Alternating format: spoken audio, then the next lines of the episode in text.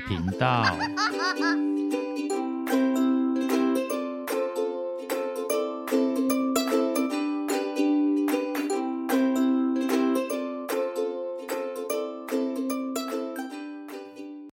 欢迎收听《不想说故事：冒险鸡与神奇迷宫》第二十二集。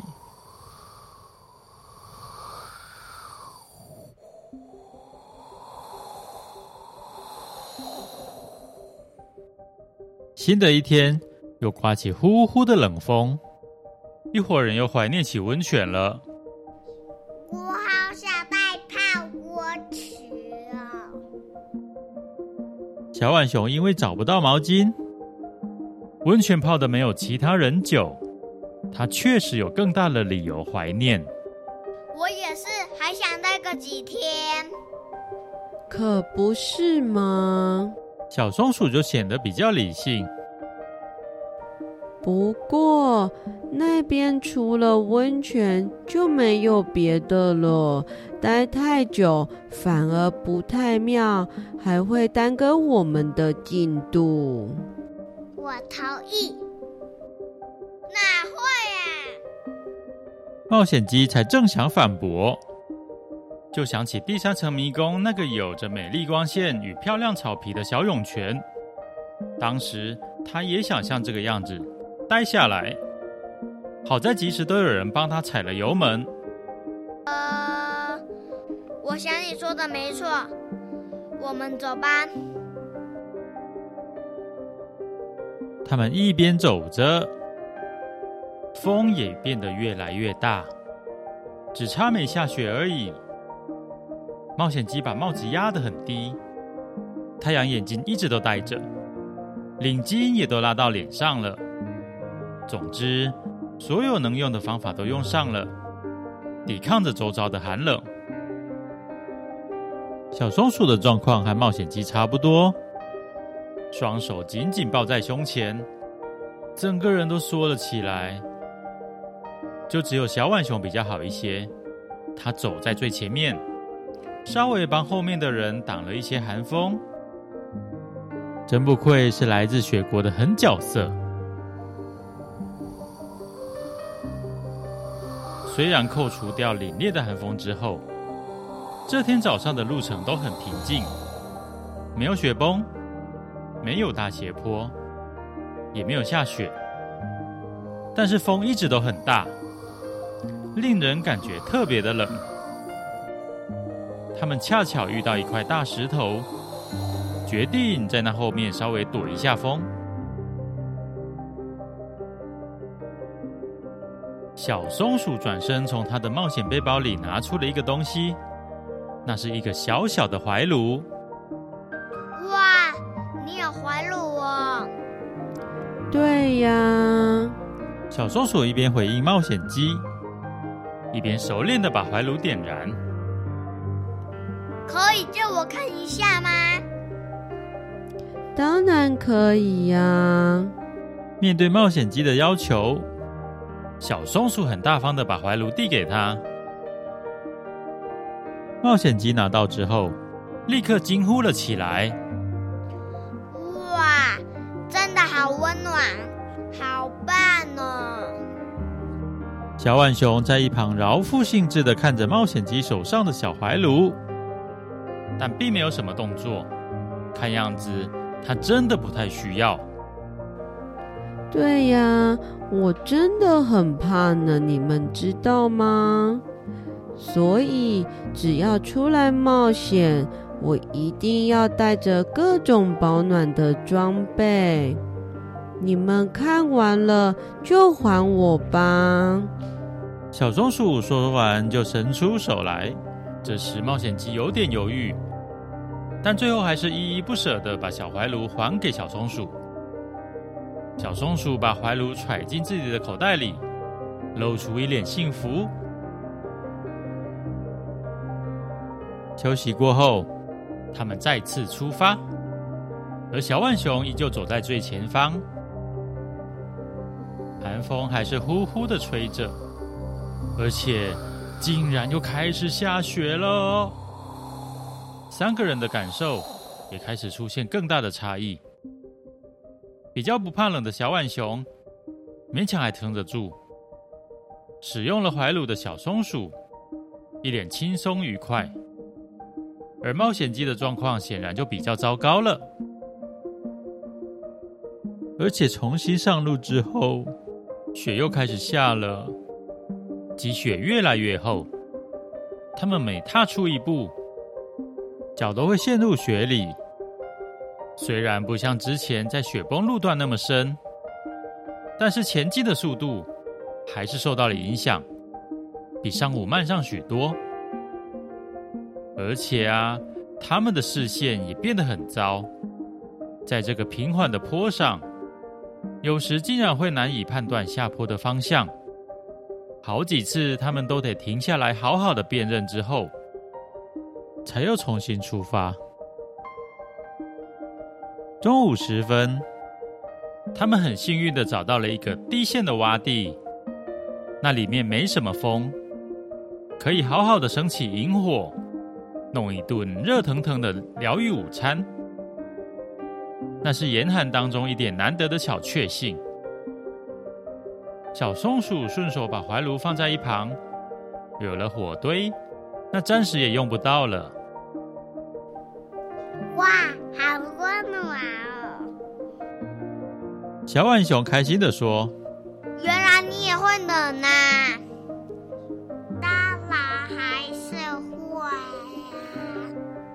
小浣熊说：“他住的地方除了夏天以外，都还是很温暖的。不过比起夏天，他确实更喜欢冬天，因为天气冷的话，多穿几件衣服就好了。但夏天真的会热到没地方躲，而且在冷天里泡温泉或是这样这个样子喝着热汤，真的是一件很享受的事。泡温泉跟喝热汤。”二选一，你会选哪个？冒险鸡抛出了这个问题。你们觉得小浣熊会有选择困难吗？小孩子才做选择，我全都要。哇，想不到小浣熊居然是个老老江湖啊！好主意！一边泡温泉，一边喝热汤。要是把汤打翻到温泉里，该怎么办？淡定的快乐小松鼠这时提出了疑惑。那就把温泉喝掉。冒险鸡，你喝掉。小松鼠，你……呃，那太恶心了吧！我可不敢喝。这个时候。淡定的小松鼠都不淡定了，反正会把身体洗干净啊。那汤沾到身体该怎么办？一针见血，不愧是小松鼠。这下小浣熊回答不出来了。不要打鼾就好啦。对，就是这样。也是哦，不过我还是不喝。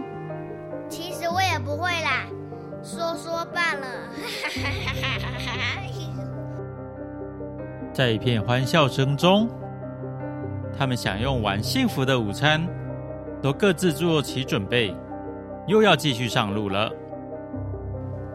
咦，我的怀炉呢？不知为何，小松鼠左顾右盼的喃喃自语。他突然间找不到怀炉了。一回头，冒险鸡与小浣熊都各自在整理自己的东西。他并没有多想，可能是顺手塞到哪里去了吧。于是他就在自己的冒险背包里翻来覆去，找个不停。哎，你怎么也乱发背包？小浣熊注意到了。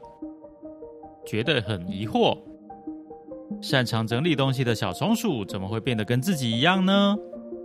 难道说他传授了整理东西的技巧之后，竟然就功力尽失了吗？哎呀，我找不到我的怀炉啦！奇怪，我明明就放在旁边而已呀！小松鼠很紧张，它只有带一个怀炉出来，要是真的弄丢了，在这个冰雪迷宫接下来的旅程，它一定会很辛苦。你们有看到吗？没有。小浣熊立刻就回答了。嗯。冒险鸡看起来却有点怪怪的，他欲言又止，却又一直顾左右而言他，又像是装忙的在拨弄着自己的行李，但是一只手却一直插在口袋里面。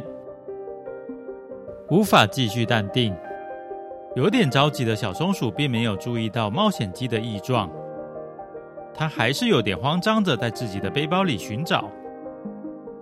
小浣熊倒是注意到了，它觉得有点奇怪。冒险鸡，你怎么了？没，没有啊。冒险鸡说，但是它插在口袋里的那只手。却心虚的抖了一下。你哥哥怪怪的。哎，你的手怎么了？乔万雄直觉的肯定，冒险鸡一定有什么猫腻。哦，我们不说猫腻，要说有古怪。小浣熊这么一说，小松鼠终于也注意到了。他试探性的询问。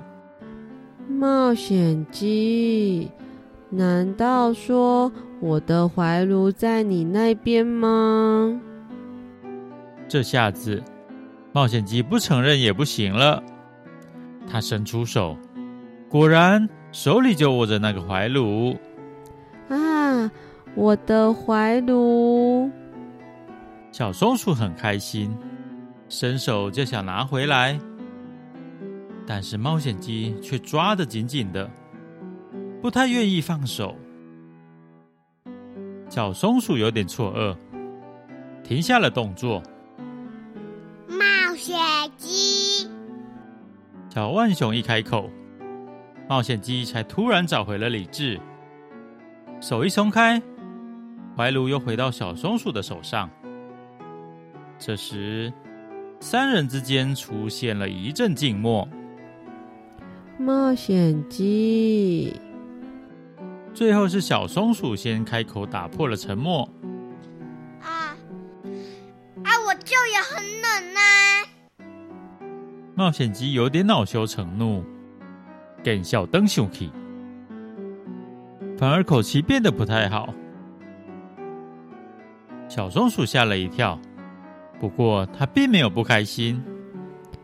我当然知道，你也是第一次来到雪地，对不对？这里真的好冷哦。啊，对啊，冷死我了。小松鼠的那一份平静，让冒险鸡也稍稍冷静了下来。哈哈哈，一定要的啊！我们都是怕冷一族。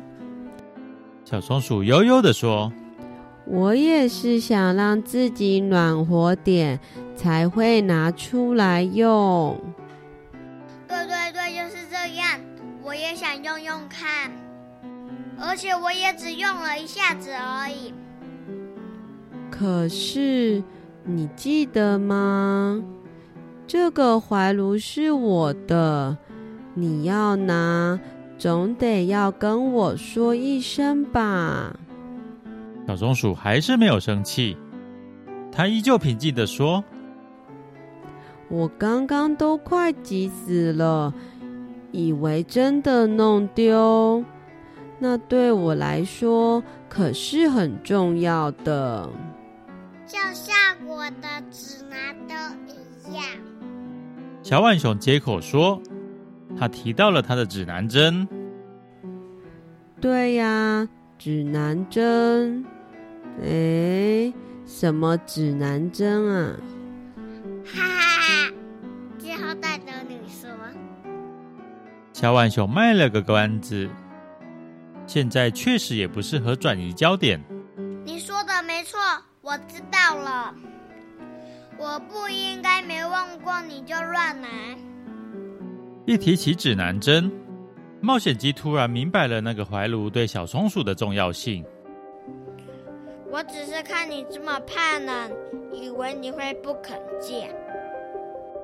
他嗫嚅的说道：“你还没开口问，怎么会知道结果呢？我当然肯啊，当然不可能都给你用，但我很乐意跟你轮流哦。”真的吗？冒险鸡开心极了。对呀。不然就让你先用好了。那太棒了，谢谢你。面对小松鼠的善意，冒险鸡由衷的对他道谢。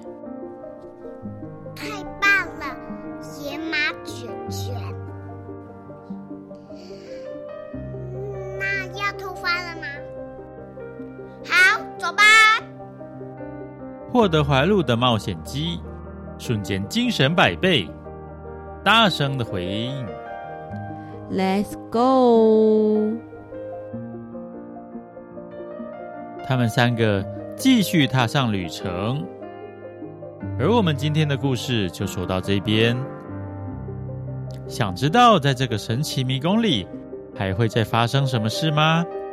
让我们拭目以待哟！拜拜。